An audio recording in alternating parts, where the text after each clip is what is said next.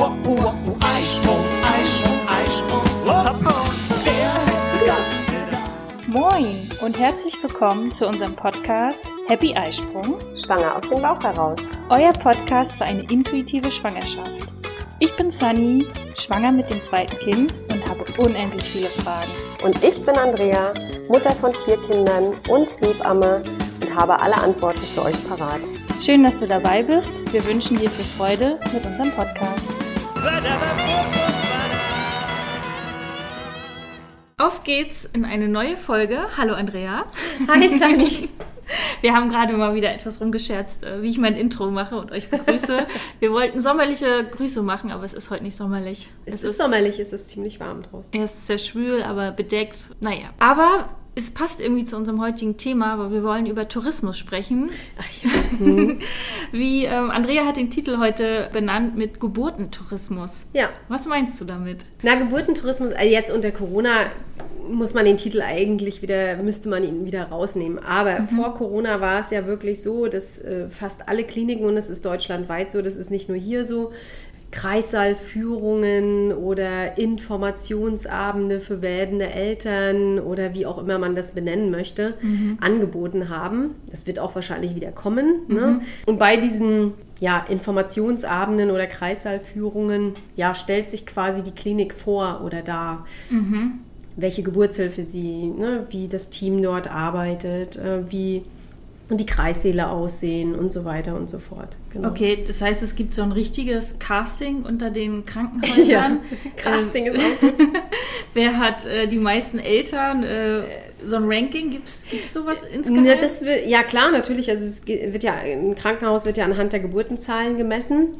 Naja, mit Geburtentourismus meine ich aber eigentlich, dass eben äh, diese Informationsabende, die ist immer knüppeldicke voll, dann werden da die Massen an Menschen, äh, ähm, werden dann durch die Kreissäle geschoben, dann wird der Kreissaal halt präsentiert, es wird alles gezeigt, es wird alles erzählt, wie Geburten so ablaufen und wie die Klinik äh, mit den Geburten umgeht und was sie alles anbieten. Und ja, dann gibt es wirklich äh, quasi fast ein Casting, aber es ist eher, dass die Klinik sich vorstellen muss und nicht die Eltern. Ja. Mm, Sondern da wird halt dann gesagt, ja, und wir bieten ihnen das und das und das und wir haben eine PDA und wir haben äh, Lachgas Ja. und wir haben, ach, was, was noch, wir machen was mit Akupunktur und wir machen was mit Homöopathie und naja, natürlich auch ein bisschen das, was Eltern halt auch hören wollen, ja, worauf sie Wert legen, worauf sie den Fokus legen und ähm, ja, und das betitel ich immer ganz gerne als Geburtentourismus, ne? Okay, das heißt, aus deiner Erfahrung her, wie viele Kreissäle schauen sich so die werdenden Eltern an? Oh, also Minimum zwei. Also ganz, ganz viele Minimum zwei. Ähm, ich habe ja lange Zeit auch äh, im, in Hessen gearbeitet und da waren die Kranken, also war die Dichte der Krankenhäuser ein bisschen größer. Und da, das ist ja schon wirklich lange, lange her, ich bin jetzt schon lange hier wieder oben an der Ostsee. Ähm, und da war das echt so, dass die Frauen sich Minimum zwei, drei Kreissäle in der Umgebung angeschaut haben. Und ich glaube auch in den Großstädten wie Berlin, Hamburg oder so ist das ganz genauso. Ich habe eine Freundin in Köln, die hat sich auch, glaube zwei oder drei Kliniken angeschaut äh, und dann geguckt, wo sie, wo es ihr am besten gefällt. Ne? Okay. Ja. Und was wäre deine Empfehlung? Ich sage jetzt mal so fünf Punkte, wo du sagen würdest, darauf achtet mal, Ja. wenn ihr euch so einen Kreissaal anschaut, das sollte ein Kreissaal haben. Das kommt natürlich ein bisschen darauf an, wie deine Schwangerschaft verlaufen ist. Ich sag mal, wenn du äh, eine Risikoschwangere bist, weil du eben bestimmte Vorerkrankungen hast oder weil mit dem Baby irgendwas nicht in Ordnung ist, dann sieht die Versorgung ja schon ganz klar vor, dass du eben nicht in jedes Krankenhaus oder ähm, Geburtshaus oder Hausgeburt. Wir müssen jetzt nicht immer nur von der Klinikgeburtshilfe sprechen. Aber wenn du eben schon ein Risiko mitbringst, dann kannst du eben auch nicht in jedes Krankenhaus gehen. Dann geht man in der Regel in ein Level 1 Krankenhaus, wo eine angeschlossene Kranken, also eine Versorgung auch fürs Baby da ist, eine Kinderklinik da ist und so weiter und so fort. Ähm, dass du da eben wirklich auch rundum gut versorgt bist und auch äh, dann sicher durch die Geburt kommst mit deinem Baby. Ähm, wenn aber, wie jetzt in eurem Falle auch, alles tippitoppi und äh, die Schwangerschaft ist gut verlaufen, es gab nie Probleme, dem Baby geht's gut, es ist gesund herangewachsen, dann kannst du im Grunde ja stehen ja alle Möglichkeiten offen. Ja? Und ähm, Ja, natürlich äh, die, eine Vielzahl, ich habe gestern gerade eine Zahl gehört, 98 Prozent aller Frauen entbinden äh, in Deutschland in Krankenhäusern. Äh, es gibt dann einen kleineren Prozentsatz an Frauen, die, wobei ich denke, dass der Trend unter Corona größer geworden ist, in Geburtshäuser gehen oder eben auch in, ähm, äh, in die Hausgeburtshilfe. Ja, wenn ich in eine Klinik, wenn ich mich für ein Krankenhaus entscheide, äh, was ich ja auch getan habe, ich habe meine Kinder auch in einer Klinik bekommen, dann würde ich, ähm, für mich wäre zum Beispiel wichtig als Hebamme, und das sage ich auch immer wieder den Frauen, ich würde mir ein Krankenhaus aussuchen, was nicht ganz so groß ist. Ja, ähm, kleinere Krankenhäuser haben meistens eine etwas angenehmere, kuscheligere, ähm, individuellere Atmosphäre, finde ich.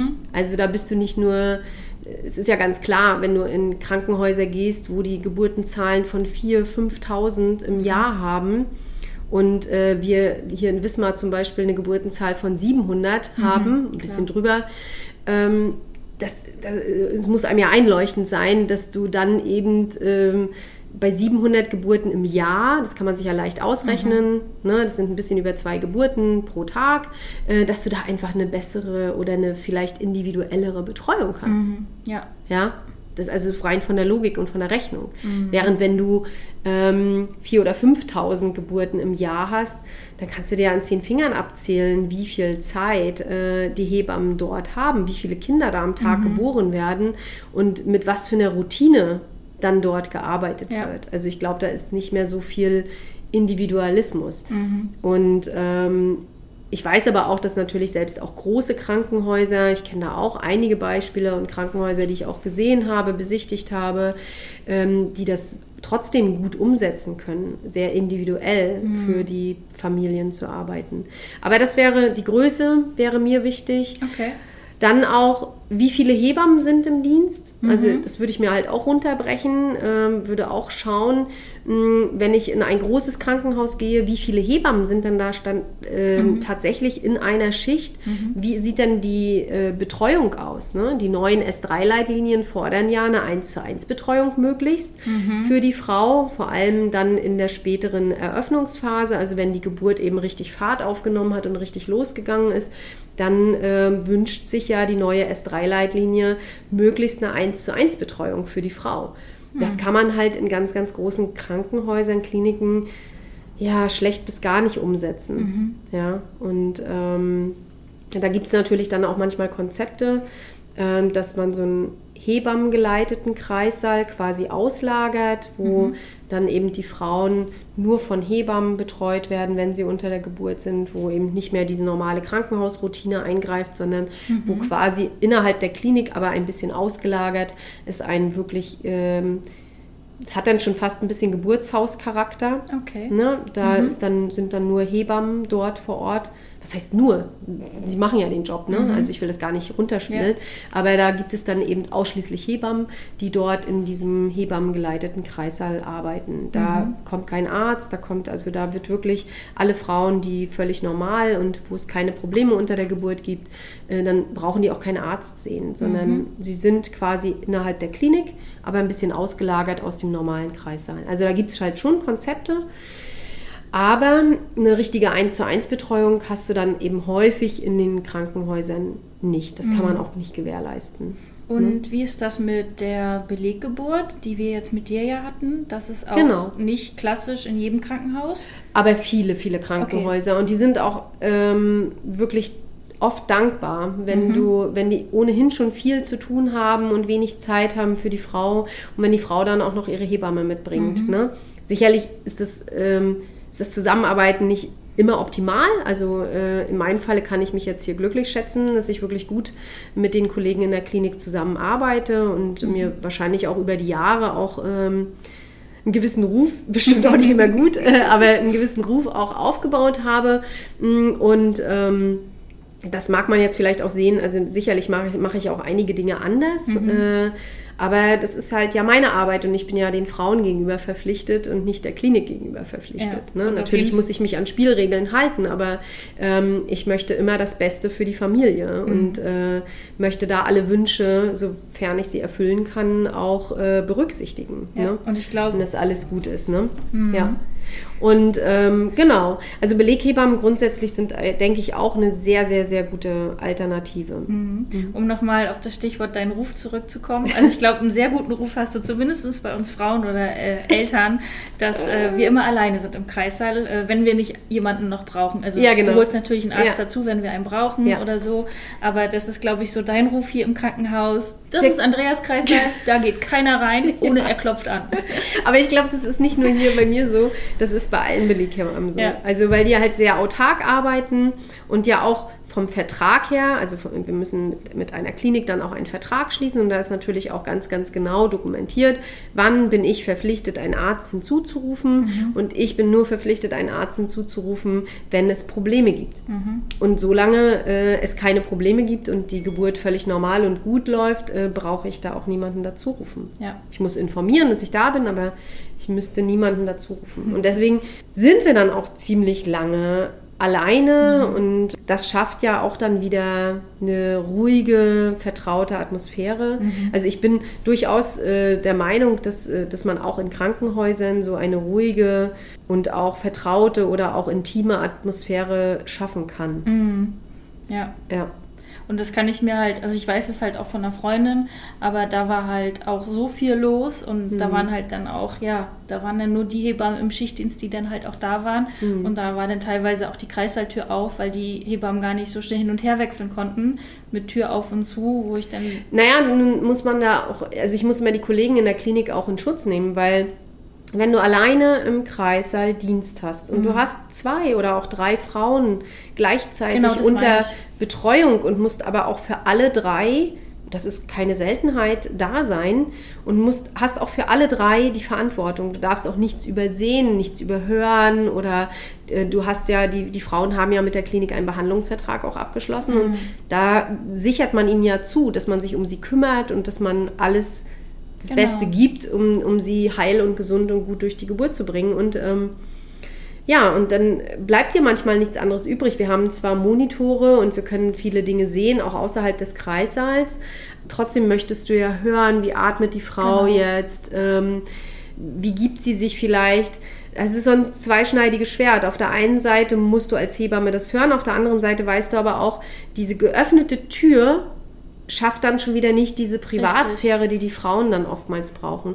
Und das ist für mich zum Beispiel, um jetzt mal den Bogen wieder zurückzuspannen, ja, ähm, wäre für mich ein ganz, ganz großer oder ein wichtiger Grund, eher in ein Krankenhaus zu gehen, äh, wo ich mehr Ruhe und Privatsphäre habe. Also das wäre für mich total wichtig, ähm, das zu erfragen. Und das rein von meiner Logik her und auch aus den Gesprächen mit Frauen und äh, das, was ich schon in Kreissälen gesehen habe, ist es einfach so, dass wir das in kleineren Krankenhäusern viel besser umsetzen können als in sehr, sehr großen. Also wahrscheinlich werde ich jetzt gelüncht von großen Kliniken, aber ähm, es ist einfach so. Du hast ähm, optimalere Bedingungen höchstwahrscheinlich in kleineren Krankenhäusern. ja. Ja.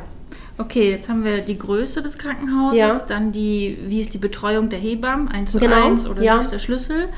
Was könntest du noch empfehlen? Also, na, ich persönlich, ich liebe ja Wasser, das weißt du. Mhm. So als Schwimmerin? Ich als Schwimmerin muss man Wasser lieben und ich liebe aber auch das Wasser für die Frauen unter der Geburt und ich setze die unheimlich gerne auch in die Badewanne und ich sehe, es ist, äh, weißt du, ähm, das Leben ist im Wasser entstanden und, äh, und da gehört es irgendwie auch hin und äh, die meisten, also ich sag mal bestimmt 90 Prozent der Frauen fühlen sich in der Badewanne gerade in der Schwangerschaft schon. Ne? Also erinnere dich an deine Schwangerschaft am Ende.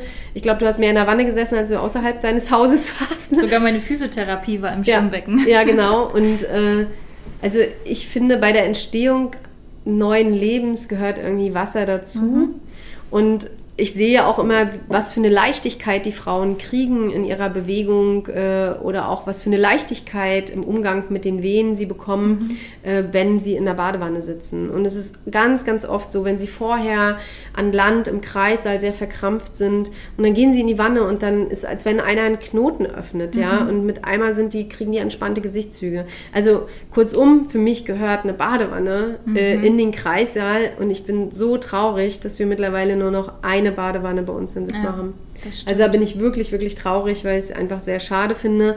Ähm, ich hege und pflege meine Badewanne im Kreissaal. Ich putze die immer, weil ich die immer, immer brauche. Also mhm. ich, ich finde das so toll, wenn die Frauen, sie müssen das nicht, aber wenn eine Frau gerne badet oder das, auf jeden Fall würde ich es austesten. Mhm. Und deswegen gehört für mich unbedingt auch Wasser, eine Möglichkeit zu baden, mhm. ne, äh, gehört für mich dazu. Und dann würde ich aber auch noch mal ein bisschen auf die medizinischen Fakten gucken. In Warte, einer Klinik, ja. Eine Frage noch, welche, also die Badewanne ist die Möglichkeit, klar, das Bett steht natürlich in einem Kreissaal. Mhm. Welches? Auf dem Bett könnte ich verzichten. ja, genau. Ich, ich, könnte auf dem Bett wirklich verzichten. Ich auch. ja. Und was wäre nach der Badewanne noch eins, was du empfehlen würdest, aus deiner eigentlich nur persönlichen Erfahrung? Oder der also was, was man so braucht im Kreissaal von der Ausstattung her. Mhm. Also ich finde immer, äh, wenn man viele Lagerungs-, Sitz-, Hock und äh, also mein optimal mein optimaler Kreissaal würde so aussehen, dass ich ähm, da wären viele Kisten, also jetzt, wenn ich jetzt mal ein bisschen mhm, spinne und gerne. träume, ne, äh, dann wäre da auf jeden Fall eine, eine, Badewanne. Es wären für mich viele Seile zum Festhalten. Ähm, es wäre für mich ein Gebärhocker da. Es wären für mich aber auch äh, sehr viele Kissen, Lagerungskissen da. Matten irgendwie auf dem Fußboden, dass die Frau sich wirklich einfach völlig frei und mhm. bewegen kann. Mhm. Also ich, ich bräuchte zum Beispiel nicht unbedingt ein Bett. Also ja. ich würde auch auf dem Fußboden mit denen rumkriechen. Mhm. Das ähm, wäre für mich jetzt überhaupt kein Problem. Da, aber da kommen wir natürlich schon zum Problem bei vielen Kollegen, die älter sind. Mhm. Ich weiß, wir haben auch eine Kollegin, die jetzt mittlerweile schon in Rente ist und eben auch trotzdem noch Dienste in der Klinik macht, weil wir ein bisschen äh, personellen Notstand haben. Und die könnte das gar nicht. Mhm. Also die könnte jetzt nicht mehr mit ihren, ich glaube über 60 ist sie auf jeden Fall, ähm, mit ihren, in ihrem Alter da auf dem Fußboden rumkriechen. Mhm. Ne? Ich kann das wahrscheinlich in 20 Jahren auch nicht mehr. Ne? Ja. Oder wie lange muss ich noch arbeiten? ähm, ja, also da, da haben wir dann schon wieder das Problem, dass das eben auch nicht alle umsetzen können. Ja. Aber ich fände es toll, wenn so ein Kreißsaal eben mit vielen Matten, Würfeln, Hocker, Sitzmöglichkeiten, Petsyball, also alles, was die Frau so für Bewegung braucht. Mhm. Fände ich cool. Okay. Gut, dann hast du schon angefangen, medizinisch. Medizinische Fakten, ja. Also bei den medizinischen Fakten würde ich immer gucken, wie hoch ist die Kaiserschnittrate mhm. in einem Krankenhaus. Ja, wie hoch ist die äh, Rate an vielleicht Dammschnitten? Das finde ich auch mal sehr bezeichnend. Mhm. Ne, wie hoch ist die Schnittrate? Wie, wie, ähm, wie, wie, erfahre ich das? Wie kann ich das herauskriegen? Das wird sehr, also das kann man zum Beispiel bei so einem Informationsabend ähm, gut erfragen, weil das ist eine, eine Statistik, die wir jederzeit erheben und das wird auch Mhm. Ja, ich sag mal, also bei uns an der Klinik machen wir das alle zwei oder drei Monate, glaube ich, dass wir so eine ein Treffen machen, wo dann eben diese Zahlen auch ausgewertet werden. Mhm. Weil das ist ja letztendlich das, woran sich ein Krankenhaus auch misst an diesen, also das sind ja dann nachher wirklich die Fakten. Was für einen Job haben wir gemacht? Mhm. Ne? Wie, viele, wie viele Geburten hatten wir? Da, ne? Das wird mit erfasst. Wie viele Kaiserschnitt, äh, Kaiserschnitte hatten wir? Wie viele davon waren geplant? Wie viele sind aus der Geburt heraus entstanden? Mhm. Und ich finde, das ist zum Beispiel ja auch ein Indikator für die Geburtshilfe. Mhm. Eine niedrigere Kaiserschnittrate spricht ja auch immer für eine hohe Qualität in der Geburtshilfe. Finde ich. Ja. Ne? Also nun muss man das natürlich ein bisschen unterscheiden. Ich sag mal, in einem Level 1 Krankenhaus, wo man viele Frühgeburten oder kranke Frauen hat, da ist natürlich die, die Rate an Kaiserschnitten ein wenig höher. Aber in einem, ich sag jetzt mal, normalen Level 2 Krankenhaus, wie wir es hier eben auch in Wismar haben, ist es, ähm, dann darf die Kaiserschnittrate einfach nicht zu hoch sein. Mhm. Wie, wie weit geht das mit diesem Level? Äh, eins und zwei. Okay. Mhm. Mhm. Ne? Genau. Also das daran würde ich mich ein bisschen orientieren. Ne? Oder vielleicht auch mal erfragen, ja, wie viele Wassergeburten gibt es denn hier? Wie stehen Sie dann bestimmten medizinischen Interventionen gegenüber? Wie zum Beispiel wird hier die ganze Zeit eine CTG-Kontrolle, hänge ich da die ganze Zeit an so einem Apparat oder äh, wie geht man damit um? Wie viel Bewegungsfreiheit habe ich als Frau? Das, das wären so für mich die Fakten, die ich erfragen würde. Waren das jetzt fünf? Noch nicht, ne? Nee, aber ich habe dazu noch eine Frage, Ja. weil du sagtest ja, dass man sich mal diese Zahlen äh, geben lässt. Wird auch dokumentiert, wie viel eingeleitet wird? Ähm, ich weiß gar nicht, ob wir das bei uns in der Statistik erfragen. Ich glaube nicht. Ich glaube nicht. Aber es ist auf jeden Fall auch, ja, es ist auch ein guter Indikator. Wie viele Geburtseinleitungen gibt es und warum leiten wir die alle ein? Ne? Ja, das ist auch ein Wahnsinnsanstieg, Geburtseinleitungen. Und zu Aber da kann man wieder, entschuldige bitte, da kann man aber wieder auf die S3-Leitlinie hoffen, die ja schon sagt, dass eben, dass wir ja zurückhaltend soll, sein sollen mit diesen ganzen medizinischen Interventionen und wirklich genau hinterfragen sollen, warum, wieso und weshalb machen wir das jetzt. Und nicht nur, weil es schon seit 20 Jahren so ist, dass wir die Kinder zehn Tage nach dem Termin einleiten, ähm, dass wir das so weiter übernehmen müssen oder weiter so machen müssen. Also da hoffe ich eben sehr, sehr, sehr auch auf die neuen Leitlinien, dass Aber wir da wieder zurückhaltender werden. Ja, aber das wird wahrscheinlich auch ein Prozess sein. Das Weil dauert. logischerweise, Ja. der Mensch ist ein Gewohnheitstier. Ja. Der hat sich jetzt, wie du sagst, 10, 20 Jahre an das Ja. so gewöhnt. äh, Das wird nicht auf dem Fingerschnips einfach. Aber das ist ja nicht nur in Krankenhäusern so, das ist, glaube ich, in jedem Job so. Mhm. Ne, bis mal irgendwie junger, frischer Wind reinkommt und der dann sagt, ja, warum macht ihr das da eigentlich? Äh, äh, äh, ja, äh, weil wir das schon immer so machen. Mhm. Ja, ist ja, Ja. genauso wie mit Homeoffice. Während Corona Ja. ging sofort Homeoffice. Ja, vorher Corona ist jetzt fast weg, hoffentlich. Äh, zack, Homeoffice, nee, das können wir nicht machen. Wo man sich Ja. denkt, naja, wir haben es doch ein Jahr ganz gut hinbekommen, ne? ja, genau. Ja. Es wäre doch leichter und besser für uns. Naja, auch. anderes Thema. Anderes Thema, ähm, Wir sind ja noch beim Medizinischen. Wie ist das mit der, weil du vorhin auch sagtest, hier macht ihr eine PDA, Lachgas. A, was gibt es da alles und was sollte so ein Krankenhaus dort haben? Ja, also ich würde schon auch mal hinterfragen, wie könnt ihr dann, also im Umgang mit der Frau, also letztendlich ist die Frau natürlich König und es sollte möglichst das gemacht werden, was, äh, oder Königin, Königin, ja. ähm, sollte das gemacht werden, wo, wo die Frau Lust drauf hat. Natürlich dann eben auch in der Schmerztherapie und das ist völlig wertfrei. Es gibt Frauen, die sagen, eh, nee, ich möchte das äh, ganz, wie die Natur das vorgesehen hat, keine Schmerzmittel und nix. Ist okay, das ist ja ihr Weg, aber es gibt ja auch Frauen, die sagen, oh nee, damit möchte ich mich jetzt nicht so rumquälen oder ich probiere das erstmal, wenn es nichts für mich ist mit den Wehen, dann möchte ich auf dies oder das zurückgreifen. Grundsätzlich ist es aber so, dass die meisten Frauen ja schon auch eher wieder zurückhaltender werden, auch im Umgang mit Schmerzmitteln. Und da gilt es dann natürlich zu erfragen, a, was wird denn hier in der Klinik angeboten an Schmerzmitteln? Äh, wie häufig wird dann sowas überhaupt eingesetzt? Und was hätte ich an alternativen Methoden, wie zum Beispiel eben Massagen? Oder wir hatten die Frage auch, glaube ich, im, äh, mit Haptonomie, das ist ja im Grunde Berührung, Hand auflegen, Massa Massagen. Oder aber auch mit Akupunktur, mit Aromatherapie, mit ja, mit Homöopathie. Also da gibt es ja viele Ansätze, um die Frauen trotzdem auch durch die Geburt zu begleiten. Ne? Okay, und das ähm, wäre dann ja zusätzlich eine Ausbildung bei der jeweiligen Hebamme? Oder Es gibt auch Krankenhäuser, die ihrem Personal bestimmte Bereiche an Ausbildung bieten. Ne? Also ich habe zum Beispiel früher mal in einer Klinik gearbeitet, äh, wo das gern gesehen war. Also wir haben dann alle vom Haus aus, von der Klinik aus eine Fortbildung für Akupunktur bekommen zum okay. Beispiel. Na, also das ist oft etwas, wo die Klinik auch so einen Fokus drauf hat welchen Weg die gehen wollen. Also das ist ja etwas, was die zusammen, ähm, was zusammen äh, entschieden wird im Kreissaal-Team, wo da die Richtung und die Reise hingehen soll. Ne? Ja. weil nicht, dass das dann, ich sag mal, zwei von fünf Hebammen nur haben und ja, nee, die hat heute keinen Dienst. Ja, Ja, genau. Geht das nicht. Ja, aber das gibt es ja auch eben, ne? dass äh, natürlich Hebammen grundsätzlich erstmal erst sehr wissbegierig sind und sich natürlich jeder für sich auch noch weiter fortbildet. Ne? Ja. Gut, dann ähm, hast du tatsächlich fünf. Also ich Hab fass, Ja, ich fasse nochmal zusammen. Größe des Krankenhaus, Ja. äh, Betreuungsschlüssel der Hebammen, Ja. dann für dich auf jeden Fall äh, eine Badewanne Ja. mit dem Element Wasser Um medizinische äh, Hintergrundsachen wie Kaiserschnittrate, Dammschnittrate, das mal hinterfragen.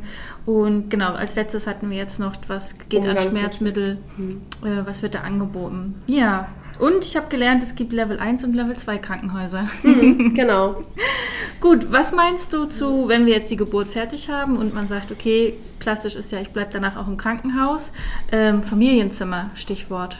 Ja, finde ich auch ganz sinnig. Also wenn man sich, äh, es wird ja dann auch bei diesen Kreissaalführungen, wird ja auch über die Entbindungsstation geführt und da würde ich halt schon äh, in einem Krankenhaus auch ein paar Fakten abfragen. Äh, und zwar gibt es Familienzimmer, aber ich finde es mega gut, wenn die Männer die erste Zeit mit dort sein können. Ähm, wie wird mit ambulanten Geburten umgegangen? Ne? Welchen, welchen Check bekommen wir da noch, wenn eine Frau vielleicht nach der Geburt auch gleich nach Hause gehen möchte? Was wird uns da noch mit auf den Weg gegeben? Dann würde ich auch nach Still- und Laktationsberaterinnen fragen oder zumindest, wie gut ist der Wissensstand der Kolleginnen auf der Entbindungsstation rund um das Thema Stillen. Es gibt ja diese auch eine Zertifizierung für Krankenhäuser, das nennt sich babyfreundliches Krankenhaus. Ne, die haben ganz, ganz strenge Auflagen auch, wie mit Babynahrung umgegangen wird, wie die Stillbetreuung sein soll äh, und so weiter und so fort. Das würde jetzt vielleicht ein bisschen weit führen, Ja. aber ähm, das wäre so etwas, wo ich noch mal ein bisschen drauf. Also es muss jetzt gar nicht immer das Prädikat sein, babyfreundliches Krankenhaus, weil es ist auch ein Kostenfaktor. Das muss immer wieder neu zertifiziert werden. Da muss wirklich das ganze Personal immer, immer geschult werden. Es ist für ein Krankenhaus auch ein riesen Kostenfaktor. Und die haben sehr strenge Auflagen, aber ich weiß, dass es auch viele andere Krankenhäuser gibt, die sich das auch auferlegen, aber eben nicht diese Zertifizierung machen. Ah ja, okay. Ne? Also ähm, da wäre für mich immer wichtig, wenn ich als Frau den Fokus auf Stillen lege, dass ich da auch eine gute Stillunterstützung habe und auch mal wirklich erfrage, wie geht ihr denn damit um? Wie füttert ihr denn zu? Wie schnell füttert ihr zu? Oder gebt ihr mir erstmal andere Wege? Äh, habe ich eine Stillberaterin vor Ort, die mich dann, wenn es Probleme gibt, auch unterstützen kann? Ne? Das fände ich nochmal wichtig. Ne? Und noch eine abschließende Frage zum Thema Krankenhaus. Ich kenne ja jetzt, ich sage jetzt mal nur den Kreissaal. Und diese Entbindungsstation, die du gerade sagst, mit äh, Familienzimmer, bin ich natürlich auch lang gegangen. Und da fällt schon auf, es sieht alles ein bisschen anders aus. Ein bisschen nach Wohnzimmer, so ein bisschen anders als so die von anderen Stationen, die Krankenhausflure. Äh, Flure. Ist, ähm, also erste Frage, ist das normal, dass die Entbindungsstation immer ein bisschen anders aussieht? Und hat die Versorgung denn auch was damit zu tun? Also Essen und Trinken. Wenn ich jetzt an die klassische Krankenhausversorgung denke, ist das auf einer Entbindungsstation immer anders? Unterschiedlich. Also, also meistens sehen die Entbindungsstationen tatsächlich ein bisschen wohnlicher aus, weil dort liegen ja auch keine kranken Menschen. Ja, also äh, das, der Prozentsatz an wirklich kranken Frauen nach der Geburt ist ja ziemlich gering. Die meisten, also Geburt ist ein normaler und natürlicher Ausscheidungsprozess. Und, ähm, und grundsätzlich gehen wir ja nicht davon aus, dass die Frauen krank sind, sondern die haben ein Kind geboren. Die sollen sich natürlich schonen und die sollen sich noch ausruhen äh, und die sollen auch gut versorgt werden, aber die sind ja nicht krank. Und sie werden dort auch ja nicht als Kranke betreut, sondern sie sollen am Anfang auf der Entbindungsstation noch ein bisschen Unterstützung und ein bisschen Beobachtung bekommen. Genau. Um was anderes geht es da gar nicht. Ja. Und zu der Essensversorgung, ja, das, das wäre vielleicht auch nochmal ein Thema, was man erfragen kann. Es gibt, jetzt unter Corona gab es das nicht, aber es gibt viele, viele Krankenhäuser, die ein Buffet anbieten. Also die haben dann auch einen separaten Essensraum, haben wir zum Beispiel in Wismar auch. Äh, und dann wird dort Buffet angeboten. Ah, Also okay. Frühstück und Abendessen als Buffet hat den Vorteil, dass man vielleicht auch mal ein bisschen in Kontakt kommt mit anderen Frauen und hat auch den Vorteil, dass man äh, zu jeder Zeit hingehen, also nicht zu jeder Zeit, also es gibt Ja. dann von bis, aber äh, dass man eben ein bisschen Spielraum hat äh, in seiner äh, Essenseinnahme, auch ein bisschen auswählen kann vielleicht. Ne? Und deswegen finde ich so ein Buffetsystem eigentlich ganz gut. Ja, klingt cool. Ja, und das ist tatsächlich auch in vielen oder das ist ein großer Trend und es ist wirklich auch in vielen Häusern so. Ne? Ja. Okay. Ich würde sagen, das ist erstmal zum Thema Kreissaal in Krankenhäusern. Erstmal so, wir könnten wahrscheinlich drei Stunden mit dir darüber reden. Stimmt. Was gibt es da noch für Geburtsorte? Naja, dann, äh, wenn wir wieder einen weiter drunter gehen, wären dann zum Beispiel die Geburtshäuser. Ja?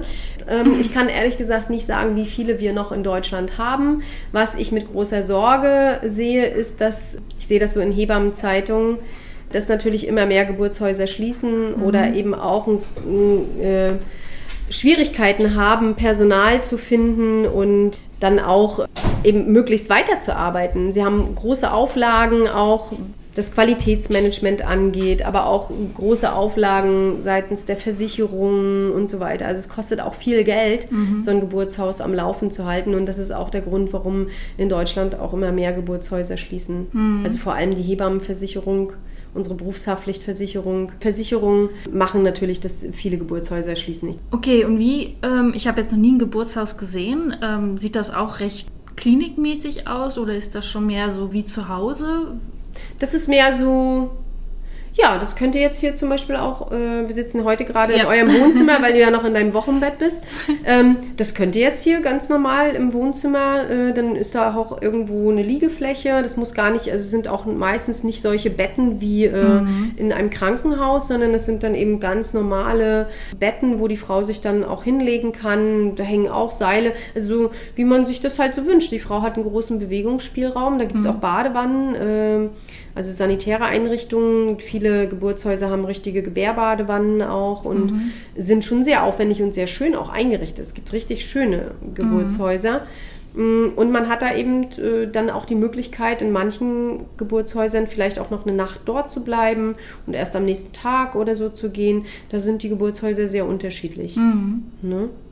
Okay, und wenn man sich äh, sagt, okay, ja, das würde mich mal interessieren, was ähm, hast du da irgendwie als Empfehlung, was so ein, worauf man bei einem Geburtshaus achten müsste? Gut, der Arzt ist jetzt nicht da. Oder gibt es auch Geburtshäuser, die Ärzte Unterstützung haben? Das wüsste ich jetzt nicht. Also es mag sein, dass es das in, in Deutschland gibt, dass da vielleicht auch mal ein Arzt mit einguckt, aber das ist eher äh, nicht nötig. Also Geburtshäuser dürfen ja so lange, darf die Frau im Geburtshaus bleiben, solange keine Komplikationen auftreten. Sollte es irgendwelche Schwierigkeiten geben, dass die Geburt in Stocken gerät, nicht vorwärts geht, da gibt es ja auch ganz klare Richtlinien.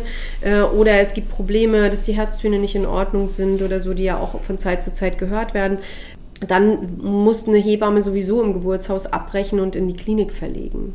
Ne? Und die Hebamme kommt dann aber nicht mit. Die Hebamme aus dem Geburtshaus bleibt dort und die Schwangere. Die, na, die verlegt schon mit, die geht schon am Anfang noch mit Okay. in die Klinik, aber sie darf dort oftmals die Geburt nicht zu Ende machen, es sei denn, sie hat einen Belegvertrag auch in der Klinik. Ja, okay. Aber ansonsten sind das natürlich rechtliche Dinge, ne? also die Geburtshaushebamme darf, wenn sie keinen Vertrag mit der Klinik hat, eben dort die Geburt nicht zu Ende machen.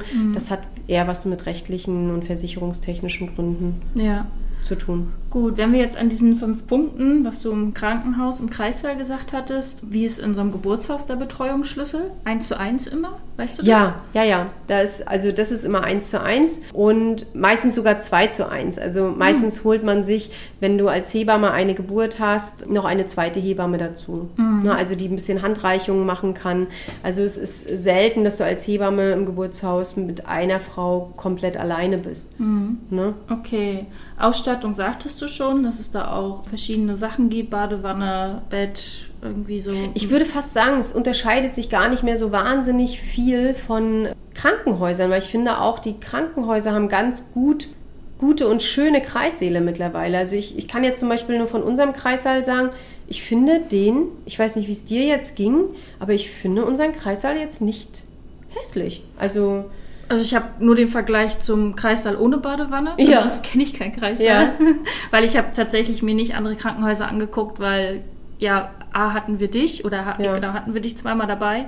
Und fünf Minuten Autofahrt, ganz ehrlich, äh, da muss Ja. ich nicht nach Schwerin, Rostock, Lübeck, wo ich mindestens eine halbe Stunde im Auto bin. Ja. Brauche ich dann Also das wäre für mich ja auch, das könnte man vielleicht auch noch mal ein bisschen in Erwägung ziehen, wie weit möchte Ja. ich fahren, weil meistens ist man ja auch dann schon äh, mit Wehen und vielleicht auch mit regelmäßigen, auch vielleicht mit kräftigeren Wehen und wie weit möchte ich dann überhaupt fahren oder Ja. was traue ich mir dann noch zu, zu fahren. Also es ist natürlich charmant, wenn man fünf Minuten von der Klinik entfernt ist und dann relativ spät sich auch auf den Weg machen kann. Ne? Genau. Also es, wir waren ja auch gar nicht lange da, ne? Eine Stunde, zwei? Zwei. Zwei, ja. Mhm. Genau. Genau. Manche müssen natürlich eine halbe Stunde fahren, weil früher Ja. ist einfach kein Krankenhaus äh, Ja. in der Umgebung, ne? Ja. Ganz klar. Aber wenn man so wie, weil wir haben hier echt, wir hatten das gestern erst wieder mit einem befreundeten Paar aus Nürnberg, die waren hier und da haben wir auch nochmal gesagt, boah, wir haben hier in Wismar aber auch eine Luxussituation.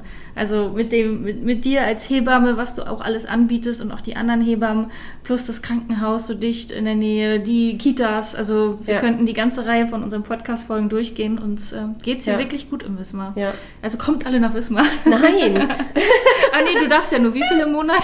nein, darf, darf ich, aber man kann ja auch nicht mehr. Ne? Genau. Also, ja, also Geburtshaus ist auch eine sehr, sehr schöne Alternative. Ich hatte tatsächlich mal ein Konzept in meiner Schublade liegen, ne? Und Mhm, glaub ähm, ich habe es aber nicht. Ich habe immer gesagt, aha, ja, aber mit wem? Und dann möchte ich, ähm, na mal sehen, meine Jette, die ist ja bald oder jetzt dann schon fertig, wenn Ja. das hier gesendet wird. Was uns da noch so alles einfällt. Ähm, ja, und dann gibt es noch eine Option und zwar, du bleibst halt einfach zu Hause. Ne? Mhm. Einfach und zu Hause du kriegst äh, zu Hause dein Baby. Da würde ich natürlich immer ein bisschen gucken. Also äh, manchmal finde ich es ganz schön abenteuerlich, muss ich ganz ehrlich sagen.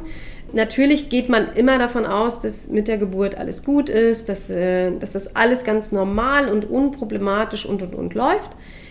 Nichtsdestotrotz, wenn man schon lange, lange, lange in der Geburtshilfe ist, dann weißt du, es gibt immer auch mal ein Überraschungspaket, ja. Und es gibt immer mal Situationen, wo du ganz, ganz schnell umschwenken musst, ja. Ich habe das auch in meinem, also auch bei Geburten, die super, super gut verlaufen sind. Und dann mit einmal ist, mit einmal ist irgendwas, ja, wo, du- was nicht vorhersehbar war. Und dazu bin ich, glaube ich, auch echt zu lange mittlerweile Hebamme. Da bei Hausgeburten, ich würde halt immer schauen, wo bin ich, ne? Also, ich meine, wenn ich in Klein-Juckelsdorf, äh, 30 Kilometer entfernt von der Klinik wohne, wo erstmal auch keiner so richtig hinkommt oder was ein Krankenwagen auch nicht findet, wäre ich da auch ein bisschen vorsichtig. Ich würde halt auch mal ein bisschen gucken, wie weit ist denn die Hebamme von mir entfernt. Also das finde ich auch manchmal ganz schön abenteuerlich. Hebammen, die echt nochmal anderthalb, zwei, zwei Stunden erstmal durch die Lande reisen und ähm, äh, bis die dann überhaupt am Ort, am Geburtsort angekommen sind. Dann ist aber auch schon die Kunst, überhaupt eine Hebamme zu finden, Ja. die noch Hausgeburten macht. Ja. Weil auch das ist mittlerweile echt Goldstaub. Es werden immer, immer weniger. Das liegt natürlich an unseren wahnsinnig hohen Versicherungsprämien und auch der, ja, ich will es jetzt nicht Stress nennen, weil es, also für mich wäre es eher positiver Stress. Du kannst das eben auch nur mit, einem, mit einer guten Basis drumherum. Also du kannst es nur, wenn alles stimmig ist, auch zu Hause. Ne? Wenn, das kann auch nicht jeder so arbeiten. Und das ist auch nicht für jede Hebamme was. Das muss man auch ganz klar sagen.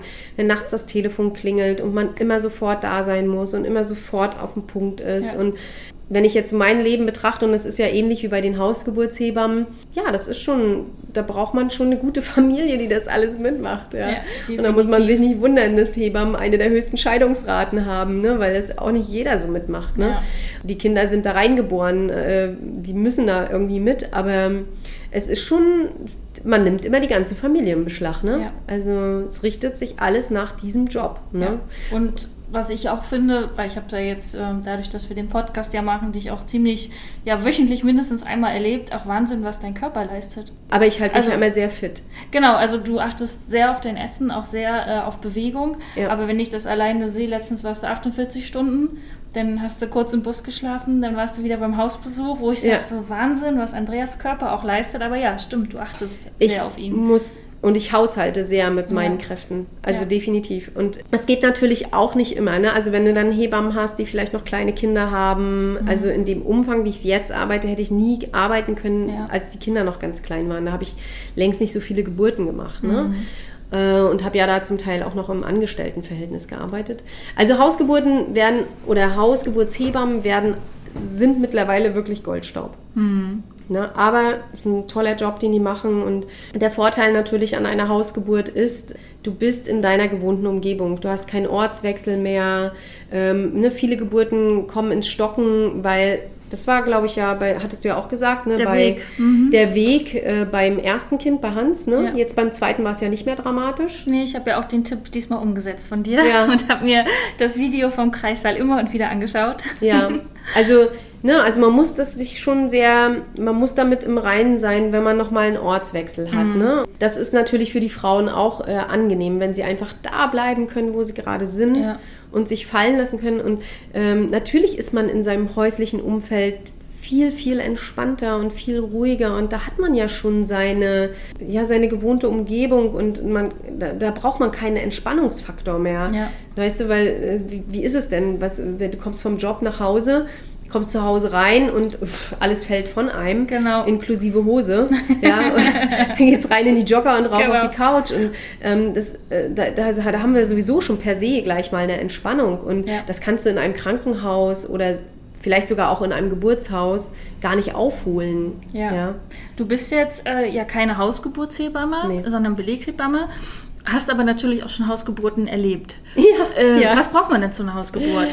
Ich habe keine planmäßigen Genau. Hausgeburten erlebt. Also ich, natürlich purzeln mir auch mal Kinder zu Hause raus, äh, weil die Frauen vielleicht sich ein bisschen zu spät gemeldet haben oder weil der weil ich eingeschätzt habe, nee, komm, das, wir, wir schaffen den Weg nicht mehr und lieber lassen zu Hause sein, Ja. als äh, unterwegs auf der Straße das Kind zu bekommen.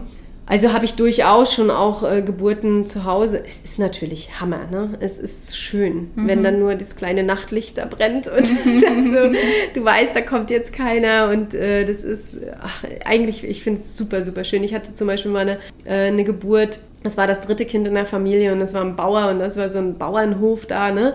Oh, der war so glücklich hinterher, ne? Der Mann. Der hat dann gesagt, oh, das ist auch eigentlich ein Traum, ne? dass äh, unser drittes Kind jetzt hier auf unserem Hof ne, so geboren wurde. Ne? Mhm. Ja, Und äh, schön. das ist schön. Das war Gott sei Dank auch gar nicht weit von der Klinik eigentlich entfernt, aber es ist eben, ja, also die Hausgeburtshebammen geben da vorher auch immer eine Checkliste ab, Mhm. ne? Äh, das und das und das und das müsst ihr bitte alles besorgen. Häufig gibt es dann auch so ein, weil die haben ja auch nicht alle so eine riesen Badewanne, Mhm. ne? und auch viele Hausgeburten finden tatsächlich im Wasser statt. Mhm. Ne? Die haben dann so einen aufblasbaren Pool, so einen Geburtspool, ne? den auch manche Hebammen dann auch ausleihen, wenn sie dann kommen zur Geburt. Mm, Die kommen auch meistens nicht alleine, die haben auch oft eine zweite Hebamme noch mit dabei. Ähm, Also meistens ist es so ein Hebammen-Team aus zwei Hebammen. Was ich auch sinnig empfinde, weil du kannst nicht davon ausgehen, wenn es eine Not- und Stresssituation gibt, dass der Mann helfen kann. Der ist dann gefangen mit sich, der ist in seinem Schock und in seiner Starre und da kann er nicht äh, helfen. Ja. Also deswegen finde ich so ein Hebammen-Team eigentlich immer total cool. Ähm, auch um sich vielleicht mal, wenn es eine lange, lange Geburt ist, vielleicht auch mal gegenseitig ein bisschen zu entlasten. Äh, da freue ich mich jetzt schon echt auf die Zusammenarbeit mit meiner Tochter, weil ich natürlich auch denke, ah, das ist bestimmt auch total cool, wenn es mal wirklich lange Geburten sind, mh, dass man sich auch mal ein bisschen abwechseln kann, sich vielleicht mal einer hinlegen und schlafen. ne? Oder mal was essen. Oder mal in Ruhe was essen oder sich mal ein bisschen abwechseln. Ich glaube, das ist auch nochmal cool so für die Frauen. Ja. Ja, also und da würde ich vielleicht bei den Hausgeburten auch noch mal ein bisschen darauf achten, dass man da so, eine, so ein Hebammen-Team hat. Ne? Ja. Aber wenn du jetzt ja diese ungeplante Hausgeburt dann hast, dann musst du ja irgendwie mit dem klarkommen, was denn da ist. Und das scheint ja, Ja. bisher immer gut funktioniert zu Ja. haben. Was sind dann diese paar Sachen, die man denn eigentlich nur braucht? Äh, eigentlich brauchst du ja nichts. eigentlich brauchst du ja nichts. Das ist so dieser Klassiker, ne? Handtücher und warmes Wasser, ne? Ja, ne? Also wenn es mich so überkommt und ich komme da an und es muss dann sein, dann sage ich immer zu den Männern hier, ich brauche ein paar Handtücher, ich brauche ein bisschen was zum Unterlegen, gib mir mal ein paar Mülltüten, dass man irgendwie eine ich möchte ja da auch nicht die, die Wohnung dann verlassen wie ein Saustall und alles voller Blut, äh, sondern ich möchte ja dann auch, äh, dass alles sauber ist. Und dann möchte ich eine Schale mit warmem Wasser, ein paar Waschlappen, ein paar Handtücher und ein paar Müllsäcke. Fertig. Ja, fertig. Fertig. Dann Das würde für mich reichen. ne? ja. Da muss nur der Mann wissen, wo die Müllsäcke sind und die Handtücher. ja, genau. Ja. Gut. Wir, ich habe abschließend noch eine Frage, nachdem wir diese Orte jetzt von dir beschrieben bekommen haben. Wer kann einen denn so begleiten bei einer Geburt? Ich würde jetzt klassisch sagen, weil ich es zweimal so erlebt habe, ich habe meine Hebamme dabei und ich habe meinen Mann dabei. Welche Das kann ja auch die Mutter sein. die Geburtsbegleiter können aber auch variieren. Also Ja, die Geburtsbegleiter. Ach, Geburtsbegleiter ist eigentlich auch ein großes Thema. Ich weiß gar nicht, wir sprengen jetzt wieder mal den Rahmen. Also ich würde schon immer sehr die Augen aufhalten, wenn ich mir einen Geburtsbegleiter suche, dass es jemand ist, vor dem ich mich wirklich völlig blank zeigen kann. Und damit meine ich nicht nur nackt. Blank im Sinne von, ich kehre mein Innerstes nach außen. Das sage ich auch oft in den Geburtsvorbereitungskursen. du gibst ja was aus dir raus, nämlich dein Kind. Aber mit dem Kind musst du eben auch alle Mauern fallen lassen. Und das kann man nicht bei vielen Menschen. Das kann man vielleicht bei der Mutter, je nachdem, wie das Verhältnis ist, auch nicht immer. Meine Tochter konnte das offensichtlich. Mm, Das kannst du vielleicht noch bei einer sehr, sehr guten Freundin oder bei einer Schwester. Und das wird es dann für mich auch, also bei Freundinnen finde ich auch schon schwer. Also welcher Mensch kennt mich innen wie außen so gut, dass ich alles vor dem fallen lassen würde? Das sind nicht viele Menschen. Ja. Und es gibt auch durchaus Frauen, und ich würde jetzt an, ich, ich bin jetzt auch nicht der große Freund, der sagt, man muss unbedingt einen Geburtsbegleiter dabei haben. Ich bin auch ein großer Freund davon zu gucken und zu sagen, vielleicht will man es vielleicht auch mit sich alleine machen. Ich zum Beispiel wollte bei meinen Geburten, also zumindest am Ende der Geburten, alleine sein. Ich wollte da niemanden, ich brauchte auch niemanden um mich herum. Aber es ist auch so, wenn ich was mit mir austrage, dann mache ich es mit mir alleine. Da brauche ich niemanden mehr um mich herum. Ne? Und das, ich, ich finde, es wird heutzutage schon fast verlangt oder die Frauen haben schon fast immer das Gefühl, ich muss da jetzt jemanden mitbringen. Nee, musste nicht. Und wenn du wirklich weißt für dich, ich kann mich nicht so gehen lassen und ich kann mich nicht so öffnen vor jemanden, auch vielleicht nicht, und das hat nichts mit der Paarqualität zu tun, finde ich. Äh, aber auch wenn ich das nicht vor meinem Mann kann, dann ist es manchmal auch geschickt, wenn der Mann ab irgendeinem Punkt dann vielleicht auch rausgeht. Und wenn die Frau das nicht checkt und der Mann nicht, dann Kann man als Hebamme nochmal einen Anstoß geben. Aber viele Frauen wissen es dann ganz klar beim zweiten Kind. ja. Das habe ich häufig, dass manche Frauen sagen, aber diesmal komme ich alleine. Ja. Also diesmal sind wir beide nur ganz alleine. Und mir hat zum Beispiel auch mal, weil ich habe mich oft hinterfragt, ich, ich, ich sage ja immer zu den Frauen, äh, ne, dann wird ja immer, na danke, danke und toll, dass du uns so eine schöne Geburt gemacht hast und so. Und dann denke ich immer, oder ich sage das auch ganz oft, ich habe es glaube ich bei euch, ich habe ja gar nichts gemacht. Ja, hast du gesagt. Habe ich gesagt, ne? Äh, Ich, ich bin dann immer so fassungslos und denke immer, aber ich habe doch gar nichts gemacht. Die Arbeit und die Leistung habt ihr ja vollbracht. Und ich habe doch eigentlich nur den Rahmen geschaffen. Ich habe ja nichts gemacht. Ja. Hat mal eine Frau zu mir gesagt, und das fand ich total, das hat dann auch wieder, hat es für mich dann wieder ein bisschen erklärt. Die hat gesagt, ja, weißt du, Andrea, ja, du hast nichts gemacht, aber man hat vorher schon, weil ich ja immer Vorgespräche führe, man hat bei dir vorher schon einmal die Hosen runtergelassen. Liebe Grüße an Julia. Und äh, die hat, die hat jetzt das so auf den Punkt gebracht. Und da habe ich gedacht, stimmt. Ja. Ich frage so viele Sachen vorher schon ab. Was könnte, wo könntest du gehemmt sein? Ne? Was muss ich noch über dich wissen?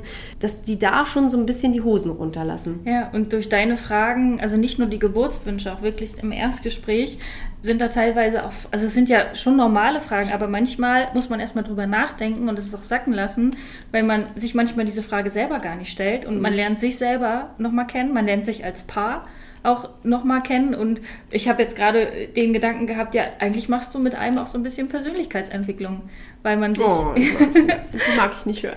Ja, aber, aber das ist, also ich habe jetzt so die ganze Folge, wenn ich das jetzt nochmal Revue passieren lasse, ne, die Größe des Krankenhauses, äh, mit Hebammenschlüssel, das sind ja alles Sachen, wie hätte ich es gerne? Wie hätte ich es persönlich gerne? Und jetzt abschließend mit dem Geburtsbegleiter, wie hätte ich es gerne? Hätte ich gerne meinen Mann dabei? Hätte ich gerne lieber meine Mama dabei? Oder mache ich es wirklich alleine, weil ich alleine wirklich 100% sein kann und nicht nur 95%. Und genau das, was, wie heißt die Julia? Genau, Ja. das, das, das, das, diese ganze Vorarbeit, die du leistest, allein nur mit deinen Fragen, hilft ein Jahr zu erkennen, ja, wer bin ich da eigentlich? Wie will ich es denn eigentlich haben? Also, ne, Ja, du musstest dich ja auch nochmal finden, ne? Genau, ich habe ich hab diesen Prozess auch durch. Du wusstest schon längst, Klaus wusste auch schon längst. Nur ich musste den Prozess nochmal machen. Ach nee, zu Hause, nee. So ein bisschen Sicherheitsmensch bin ich ja dann auch. Also definitiv Krankenhaus. Also die nächste Frage, wie können, wir, wie können wir mir den Weg ins Krankenhaus schöner machen? Und dann war ja der Tipp von dir, ne? Pack dir gleich Musik auf die Ohren, setz eine Sonnenbrille auf, schau dir den Kreissaal jeden Abend an im Video. Du hattest das ja dann mit deiner Tochter zusammen aufgenommen und ja, zack, war die Lösung da. Und manchmal muss man diesen Prozess durchmachen und so ein bisschen Ja. Anstupser von Ja. dir kriegen und dann war's Ja. das. Und genauso, das wollte ich vorhin sagen, manchmal merkt dann auch die Hebamme, wenn vielleicht der Partner rausgehen soll. Und dann Ja. hast du ja deine, was ist das? Geh mal, geh mal eine Cola. die es nicht im Krankenhaus gibt. Also ist der erstmal ein bisschen Geh doch mal unterwegs. ein bisschen. Hol mir doch mal bitte. Ja, genau. Ja, also ansonsten neben den, ich sage jetzt mal, Vertrauten aus der Familie wäre noch eine Dula. Haben wir eine Folge aufgenommen? Mhm. aufgenommen, die aber noch kommt. Die ne? kommt noch, genau. Also Doulas, was auch mehr und mehr Trend wird, auch in Deutschland. Der Begriff Dula kommt eigentlich aus dem Altgriechischen, glaube ich, und heißt so viel wie Pflegerin. Ne?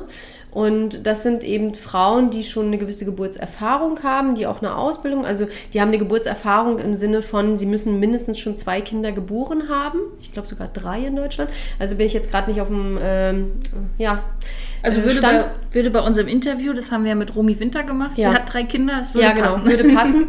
Äh, Die machen dann auch noch eine Ausbildung, äh, wo sie noch paar grundlegende Dinge erfahren über die äh, Geburt, dass sie ein paar Basics an der Hand haben. Also sie sind keine medizinischen Begleiter, Genau. sondern eher, sie sind dr- drumherum, eben vielleicht wie eine gute Freundin, die aber Ahnung hat von einer Geburt, die weiß, wie es im Großen und Ganzen abläuft. Ne?